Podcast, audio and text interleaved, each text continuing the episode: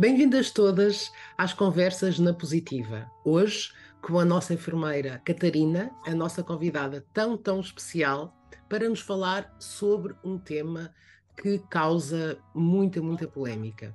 Eu escolho revelar o meu diagnóstico. A enfermeira Catarina, vou começar por apresentá-la, bem-vinda mais uma vez às nossas conversas. A enfermeira Catarina é enfermeira especialista em saúde mental e psiquiatria, dedicada à consulta por infecção de VIH desde 2004 no Hospital de Cascais. É autora e coautora de vários documentos científicos, formadora e conferencista em diversos cursos e eventos na área de enfermagem VIH a nível nacional e internacional. É elemento fundador do Grupo de Trabalho de Enfermagem em VIH da Associação Portuguesa para o Estudo Clínico da SIDA. Está connosco também hoje a Judite Corte Real, que vai colocar questões. Olá, Judite. Olá, olá. A Judite é colaboradora da Associação SES no apoio a mulheres infectadas com VIH. Está também connosco a Isabel Nunes. Olá, Isabel. Alô que é socióloga, fundadora e presidente da Associação SERS. SERS é a primeira e única associação de e para mulheres infectadas pelo VIH em Portugal. Fundada em 2005, a SERS encontra-se reconhecida como instituição particular de solidariedade social. A SERS tem desenvolvido um vasto trabalho em prol da mulher positiva, um trabalho de paz, ativismo e prevenção. A SERS acredita que a capacitação e empoderamento da mulher é essencial para reduzir as suas vulnerabilidades, garantindo a sua dignidade e o respeito pelos direitos humanos, assim como a sua saúde sexual. Eu sou Raquel Freire, sou cineasta e trabalho com a CES desde que fui convidada pela sua fundadora e presidente, Isabel Nunes. Faço as campanhas que podem ver nas redes sociais e vou facilitar aqui esta partilha. Vamos agora ouvir as questões. Enfermeira, e, e aos amigos, os nossos amigos, assim, os amigos mais chegados, aos amigos, Contamos como, quando? Os amigos também é uma decisão muito pessoal. Um, depende, é uma escolha pura e simplesmente individual da pessoa. Porque, como em todas as relações, mesmo naquelas, eh, nas relações amorosas de maior proximidade, e como no exemplo estávamos a falar anteriormente dos filhos adolescentes, há uma altura onde, onde nós sentimos cá dentro que chegou a altura de contar. E as, e as pessoas sentem, não é? Sentem vocês podem confirmar ou, ou, não confirmar o que eu estou a dizer, mas as pessoas sentem que há uma altura onde dizem eu acho que chegou a altura de eu contar. E atenção, tem a ver com o facto de contar, porque eu pessoalmente vou precisar de apoio e é uma questão de empoderamento para mim, ou de contar para acabar com o estigma, falando abertamente para acabar com o estigma do outro lado, porque o estigma também começa e acaba em mim. Atenção, todos nós temos este dever de acabar com ele. E aqui não, não estou a querer passar a mensagem de que todas as pessoas que são portadoras têm, têm a obrigação de o contar. Não é isso. Mas às vezes o contar aos amigos começa, e normalmente é sempre assim, isto vai numa escadinha. Primeiro começa-se a abordar o tema do VIH para perceber as reações de um e do outro lado, para perceber um bocadinho as ideias que as pessoas têm acerca disso. Depois, conforme a percepção, a reação que se vai tendo do outro lado, as ideias pré-concebidas que se vai tendo, perceber se as pessoas estão informadas, se não estão, se estão educadas, se não estão acerca do VIH, a partir daí é uma altura onde as pessoas podem contar. Mas o como também passa muito, acima de tudo, pela privacidade. Não posso deixar de voltar a falar de que, a partir do momento em que eu escolho revelar o diagnóstico de infecção VIH a terceiros, aquele terceiro está obrigado ao sigilo e não pode contar a outras pessoas sem eu dar autorização para isso acontecer. E isto é uma informação que também é importante. Quando se conta, seja a quem for, também esta informação deve ir junto, para as pessoas perceberem de que as pessoas estão informadas dos seus direitos e dos seus deveres. Claro. Eu vou reforçar o estigma, de facto, pode ser um fator impeditivo da partilha da nossa seropositividade, mas a informação é poder, já foi referido e volto a referir, também aqui é reforçar que a informação é poder. Informe-se, informe os outros com informação fidedigna. Ficamos mais empoderadas quando estamos informadas. A partilha também nos empodera. E em organizações como a CERS encontra um espaço seguro de partilha. É também um local onde pode obter informação fidedigna. Ouça as nossas conversas na positiva. Este é já o nosso 19 episódio e temos temas diversificados sobre VIH sempre como uma profissional de saúde. E agora a próxima pergunta. No âmbito da saúde, quando vou ao hospital ou a alguma consulta de especialidade, como por exemplo ao dentista, tenho de contar? A resposta Depende. não podemos deixar de, de, falar, e a Isabel já falou acerca desta questão do indetetável igual a intransmissível. E isto quer dizer que uma pessoa portadora de VIH que esteja a fazer tratamento, que o tome da forma como é suposto ser tomado diariamente e tenha uma carga viral indetetável, ou seja, a quantidade de vírus que tem é tão baixa que não se consegue medir, a pessoa não tem VIH para transmitir. No contexto de cuidados de saúde, e tudo depende da forma, o motivo pelo qual a pessoa foi ao cuidado de saúde, a consulta da especialidade onde está, nós, profissionais de saúde, temos a obrigação e o dever de nos protegermos a nós e atuarmos como se as pessoas com que nós contactamos tivessem tudo. Não é pelo facto das pessoas dizerem que são portadores de VIH que eu vou atuar de forma diferente. Isso, isso é errado. Depois, esta questão de que, a partir do momento em que a pessoa é portadora de uma doença crónica e a sua doença está lá, tratada e controlada, nunca vai colocar ninguém em risco. E esta é a mensagem também a reter.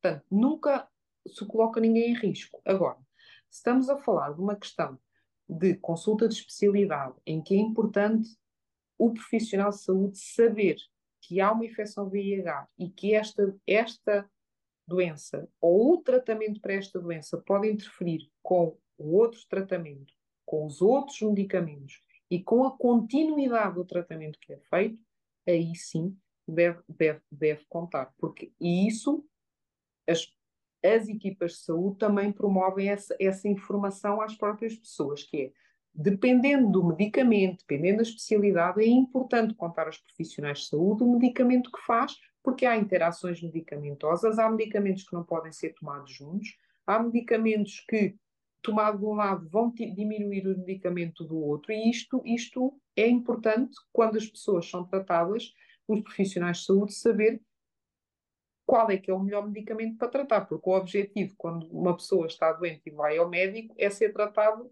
eficazmente, com uma forma que funcione. E é importante saber aquilo que não funciona. Agora, em termos de ser obrigatório revelar aos profissionais de saúde contactos pontuais onde nunca vai colocar em risco, não é obrigatório contar. Eu, por acaso, eu agora gostava só de partilhar a minha experiência. Houve, houve uma altura que eu não contava a ninguém. Ninguém dos médicos, estou a falar de médicos. As outras pessoas falavam e, e sempre fui aberta.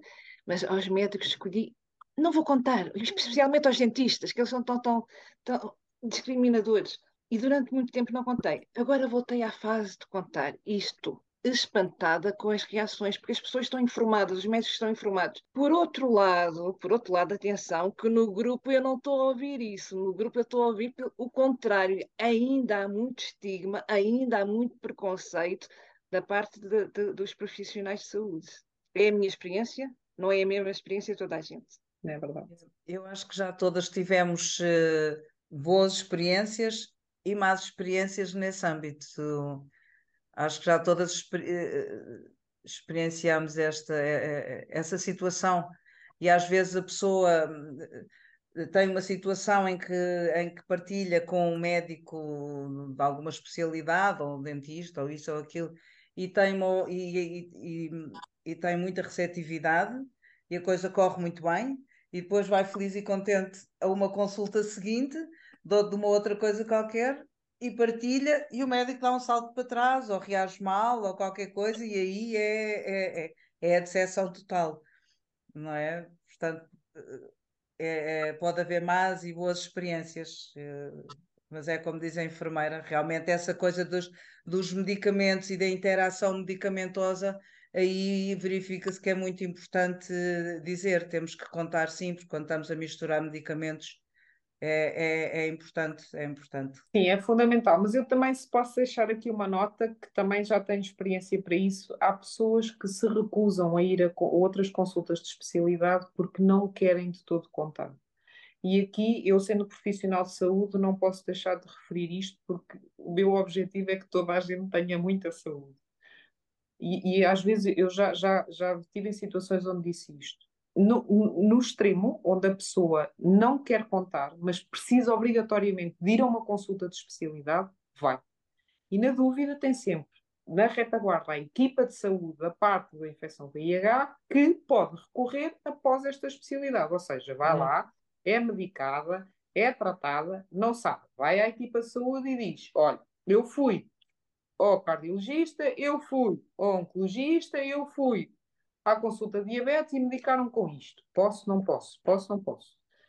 Porque acima de tudo, não, aquilo, a mensagem que eu quero passar é não escolham não, não tratar da vossa saúde ou estar em risco de ter alguma doença por este medo de, ou obrigatoriedade de ter que contar a médicos que não conhecem, porque eu depois também não vamos falar aqui disto, ou se calhar vamos, e, e, e se calhar a Judite e a Isabel vão concordar um bocadinho, porque depois a certa altura, isto ao final de 20 anos, cada vez que vai um médico novo, está constantemente a contar a história toda, acaba por ser é cansativo e é, desanim, é desanimador, não é? Porque não é isso que importa. E por isso a mensagem é: não deixem de tratar da vossa saúde por terem este medo de não querer revelar. Não querem revelar, não revelem. Mas então vão ao médico e depois falem sempre com a equipa de saúde que trata da infecção VIH, que vos consegue orientar para o resto.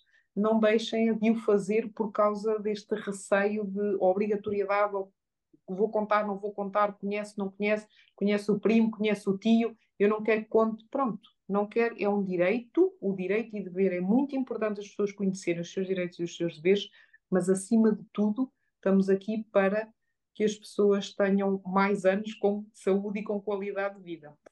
Enfermeira, nos cuidados de saúde podem revelar o meu diagnóstico sem a minha autorização a outras pessoas? Como proceder perante esta situação? O direito à confidencialidade e privacidade, no caso da infecção VIH, é um princípio fundamental e que, não há, e que deve ser protegido, não haja dúvida disto. Ponto final. Esta é a frase. Portanto, quando as pessoas recorrem a cuidados de saúde e a profissionais de saúde, as pessoas estão sujeitas ao sigilo profissional. Há uma proteção legal, porque por trás desta afirmação que acabei de dar, e, portanto, o consentimento informado não é escrito. O consentimento informado, em que qualquer situação que aconteça, ou qualquer partilha dos meus dados privados, e sendo o dado de saúde é um dado privado e sensível que está sujeito a esta confidencialidade, deve-me ser sempre questionado. Ou seja, imaginem que eu vou uh, a uma consulta ou um serviço de urgência e que por algum motivo é necessário ser observado por outra especialidade ou encaminhado para outro hospital ou para outra consulta. A partir do momento em que, como falámos anteriormente, é fundamental a partilha desta, desta informação da terapêutica que está a fazer por interações, eu tenho a obrigação de, de, de questionar a pessoa, dizer, olha, eu vou falar com o colega de outra especialidade, vou, posso partilhar os dados? E a pessoa diz sim ou não. Portanto, isto tem a ver com o consentimento informado. E depois, o acesso à informação própria. A compartilha de informação entre profissionais de saúde, que foi a pergunta, tem, é fundamentada quando esta partilha vai melhorar, optimizar o tratamento que é feito à pessoa. Se isso em nada, ou seja, eu partilho a informação de que a pessoa é portadora de VIH e que está a fazer medicamento quando isto vai ajudar na decisão clínica para o tratamento e melhorar a saúde da pessoa. Se não vai ajudar, não é para partilhar. Uhum. Pronto. E, portanto, isto é, é, uma confidencialidade fundamental para as pessoas perceberem. Na mesma situação que um, como já falei anteriormente, tem a ver com o consentimento para compartilhar, que é eu vou falar com um colega, ou vou falar com o seu médico de família, ou vou falar com o colega da comunidade, ou vou falar com um grupo de pares, aceita que eu partilhe os seus dados e a pessoa diz sim ou não. Ou diz eu neste momento não quero, se calhar depois na consulta a seguir. E isso deve sempre ficar registado.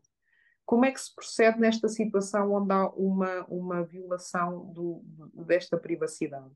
O Centro Antidiscriminação, não posso deixar de falar dele, o Centro Antidiscriminação serve exatamente para isto, para ajudar, apoiar, esclarecer as pessoas, qualquer pessoa, não precisa de ser a pessoa que vive esta situação de discriminação, e a Isabel falou de um assunto muito importante, e a Judite também, que tem a ver com o estigma vivenciado nos cuidados de saúde, que, que, que me dá muito, muita pena mas nós vamos mudar tudo isto, são conversas na positiva, portanto, vamos mudar tudo isto. A literacia em saúde não é só da própria pessoa, tem a ver com os profissionais de saúde, e, portanto, este centro antidiscriminação que se chama OCAD, qualquer pessoa que observe ou presencie um, uma situação, um evento de discriminação, pode reportar a situação. Seja ela em cuidados de saúde, dentista, bancos, talhos, o que for. Deve reportar a situação, porque só assim é que nós vamos conseguir mudar. E, mais uma vez, volto a reforçar: direitos e deveres. E se não sabem, eu penso que a SERS tem essa informação também, os direitos e deveres do utente, porque as pessoas têm que ter noção de até onde é que é o limite. E se eu sou portadora de VIH e vou e ouço o médico por trás da cortina a dizer a outra pessoa, porque aquela pessoa é portadora de VIH, e não não me questionam acerca de revelar este diagnóstico, eu também posso fazer esta, esta informação e educação ao profissional, dizer, olha, o que você acabou de fazer não é legal e, portanto, eu posso apresentar a queixa, porque isto na realidade é uma, viola, é uma violação da própria privacidade e da, da confidencialidade. Eu agora passava para outro contexto. No trabalho, sou obrigada a contar quando sou recrutada ou mesmo depois? No trabalho, não. Em termos de obrigatoriedade de contar, não. Nós dissemos inicialmente um, em que, em termos de dever moral e cívico, é fundamental revelar, partilhar informar, contar o diagnóstico a outra pessoa quando há um risco de transmissão. A partir do momento em que não há risco nenhum, não é obrigado a contar. Há também a chamada confidencialidade no trabalho, e isto é fundamental. A entidade empregadora e os empregados devem respeitar, respeitar esta confidencialidade do estado de saúde de um funcionário. E, portanto, toda a proteção contra a discriminação, a violação da confidencialidade, aconselhem-se profissionalmente até onde é que é este limite. E, portanto, no trabalho não é obrigado a contar. Saiu, penso eu, quando foi, e creio que algumas pessoas ouviram falar daquela situação por causa do parecer que foi feito do médico que era portador de VIH, que entretanto estava a operar, não sei se recordam, já foi há uns anos. Pronto, em que foi feito um parecer exatamente acerca disto, e não podemos. E, isto foi uma situação efetivamente de discriminação, e, e provou-se efetivamente isso. Porquê? voltamos a falar desta mensagem empoderosa, que cria imenso empoderamento, tem a ver com o indetetável igual e intransmissível. Uma pessoa portadora de VIH tem uma doença crónica que está a fazer tratamento, não tem VIH para transmitir, não, não tem VIH para transmitir e, portanto, nunca coloca ninguém em risco. E um, as pessoas também acabam por ter um bocadinho de medo, ah, porque às vezes a pessoa é mal intencionada e faz de propósito e acontece. Não acontece. A nossa experiência também nos diz isso. A maior parte das pessoas que sabem que são portadores de VIH estão a fazer tratamento. E, portanto, acima de tudo, tem a ver com isto. Portanto, para não me divagar, porque eu divago muito. No trabalho, sou obrigada a contar? Não, não precisa de contar. Menos recortada e depois? Não, não precisa de contar. Existe alguma situação de risco? dependendo das situações, está bem? Estamos a falar, seja de que forma for, mas no trabalho não estamos a falar de assédios e outras coisas e, e situações do género, portanto, não, não é obrigado a contar. Eu ia só acrescentar aqui algo. O VIH é considerado uma informação da esfera privada e, portanto, protegida por lei. Nada a obrigar a revelar a sua seropositividade no trabalho, quer à entidade patronal, quer a colegas.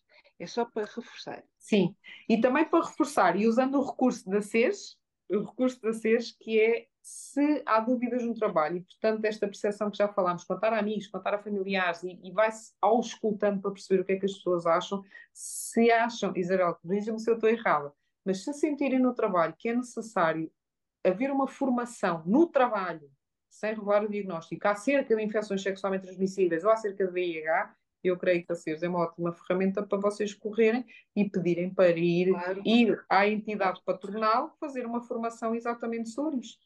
Tudo. Sim, sim, sim.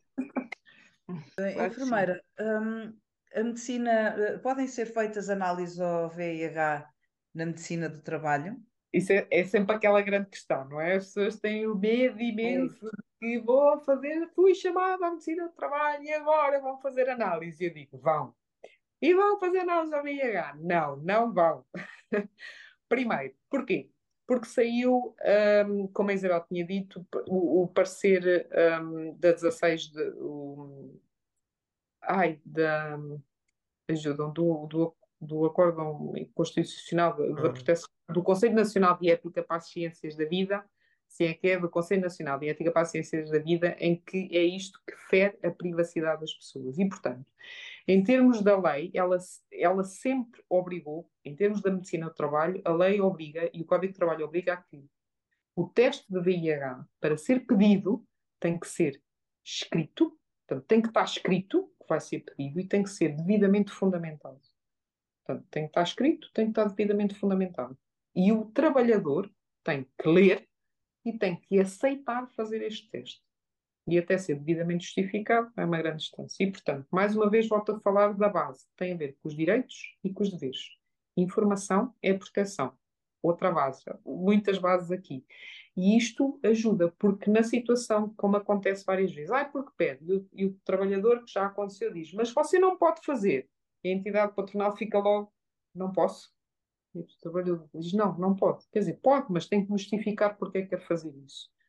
Um, pronto, e, e, isso é fundamental um, para acontecer. Agora, uh, eu também acredito que não serei a melhor pessoa para responder acerca disso, talvez a Isabel consiga complementar ou a Judite, tem a ver com há, há certas carreiras profissionais onde, onde isto faz parte, é obrigatório fazer, fazer o teste VIH numa questão quando as pessoas fazem a sua candidatura.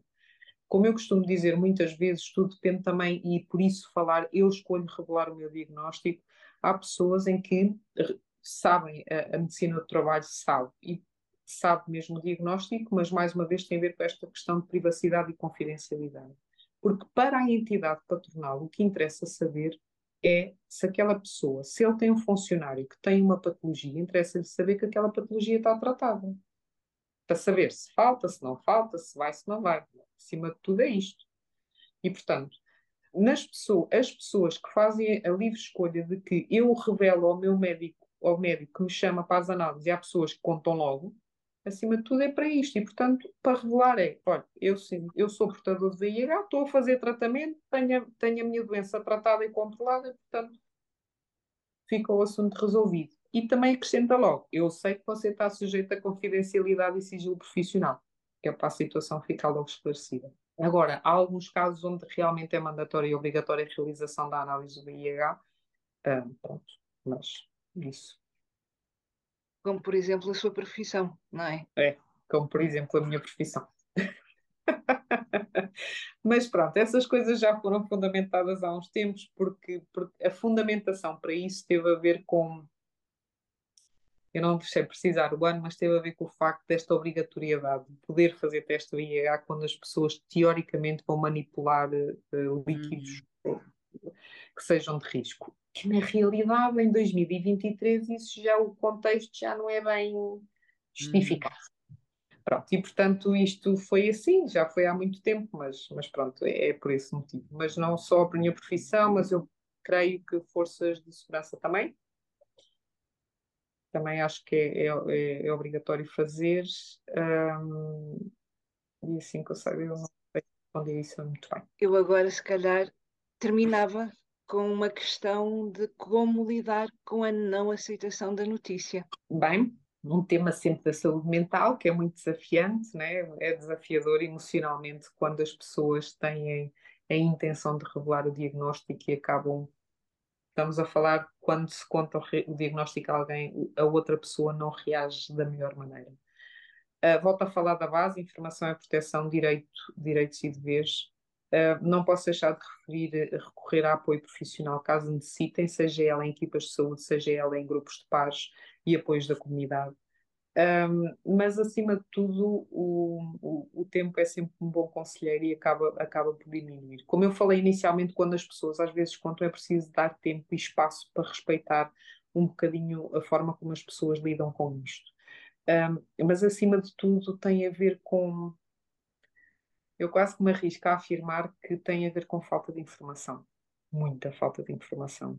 E, e, e mesmo quando se há uma situação em que as pessoas não aceitam a notícia, não tenham o receio de começar a dar informação e a educar a outra pessoa acerca do que é que é a infecção VIH. Porque o que acontece é que nós temos muito esta percepção de que vamos a, aprendendo, ouvindo umas coisas daqui, outras coisas dali, as chamadas fake news e a desinformação que nós achamos que é real.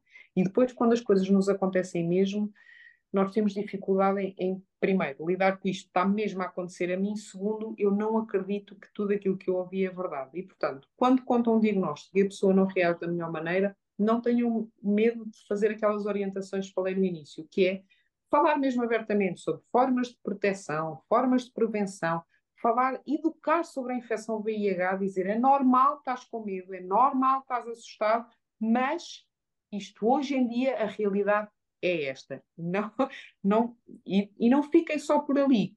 Peguem na pessoa, falem com os grupos de paz, peguem na pessoa, vão às equipas de saúde, peguem nas pessoas, levem aos sítios, os vários sítios onde possam fazer testes, porque há sempre profissionais com competências para ajudar a esclarecer estas dúvidas. Eu se calhar ia acrescentar aqui também algumas questões e reforçar também não sabemos como as pessoas vão reagir e, portanto, pode ajudar a colocar umas questões iniciais a si próprias, a quem quer contar e porquê. O que estou preparada para partilhar e o que é que acha que a outra pessoa está preparada para ouvir. O quanto revelar a minha positividade me vai afetar e afetar a pessoa a quem vou contar. É importante escolher um lugar para contar que seja confortável para si. Algumas pessoas vão reagir com raiva ou mesmo violência. Lembre-se que a culpa não é sua. Se tem receio que a pessoa se torne violenta, então é importante reduzir esse risco e pode, por exemplo, dar a notícia num lugar público, como num jardim, um lugar que seja privado o suficiente, mas onde possa ter ajuda se for necessário. Pode também ter presente outra pessoa, como uma amiga, um amigo ou um profissional de saúde. Se possível, evite o contacto íntimo sem informar antes, porque a pessoa pode pensar que lhe mentiu, a enganou e a colocou em risco propositadamente. Mas, acima de tudo, não se esqueça de cuidar de si existem boas razões para revelar a sua seropositividade, pois pode ter o apoio da família e amigos na altura do diagnóstico e depois. Pode perder alguns amigos, mas os verdadeiros ficam. Por outro lado, evita o stress de manter um segredo e vai sentir-se mais empoderada para revelar. Mas é importante que pense cuidadosamente a quem vai contar. Uma vez dito, já não se pode desdizer. Estudos demonstram que nas relações próximas viver com um segredo como este pode ser mais prejudicial que uma rejeição resultante de divulgar a sua seropositividade. Existe uma sensação de alívio quando se conta a pelo menos uma pessoa. Por isso, conte com aceres para dar esse passo. Fale connosco. Não se isole. Enfermeira Catarina, passo-lhe a palavra se quiser acrescentar mais alguma coisa. Não, foi, foi ótimo e, e acima de tudo é, na dúvida, uma das coisas que também que, para complementar a informação que a Isabel disse, é na dúvida não tenham esta impulsividade, pensem, questionem-se mesmo antes, aconselhem-se, um, porque às vezes as dúvidas aparecem para, para nos levar a isto, a, a ponderar e a pensar melhor nesta tomada de, de decisão. Nesse sim. E cuidem de vocês sempre. Agradeço muito à enfermeira Catarina. Queria lhe perguntar se há alguma coisa gostaria de dizer ainda. Não, obrigada. Um forte, forte obrigada por, por esta possibilidade de, de conseguir empoderar um, e pelo vosso excelente trabalho. Obrigada a nós. Nós é que agradecemos. É claro. Obrigada. Agradeço à Isabel, à Judite e à nossa convidada tão, tão especial, a enfermeira Catarina, com quem aprendemos hoje informações tão preciosas nestas conversas na positiva sobre este tema que é crucial na vida de todas as mulheres seropositivas. Eu escolho revelar o meu diagnóstico e, como disse a enfermeira, informação é proteção e é empoderamento e depende de cada pessoa essa decisão de contar. A informação é poder e nisto uh, volto a referir o que dizemos sempre no final destas conversas: cuidem-se, tratem-se. Indetetável é igual a intransmissível. Estamos em 2023 Portanto, já estamos num momento de poder fazer estas conversas na positiva com bastante esperança e falarmos disto sem estigma. Agradeço a todas as mulheres que nos estão a acompanhar. Estamos juntas. Escrevam para a SES com as vossas questões, comentários, críticas, propostas para o nosso site, para o nosso Facebook, para o Instagram ou para o YouTube. Até à nossa próxima conversa. Cuidem-se. Fiquem bem. Obrigada.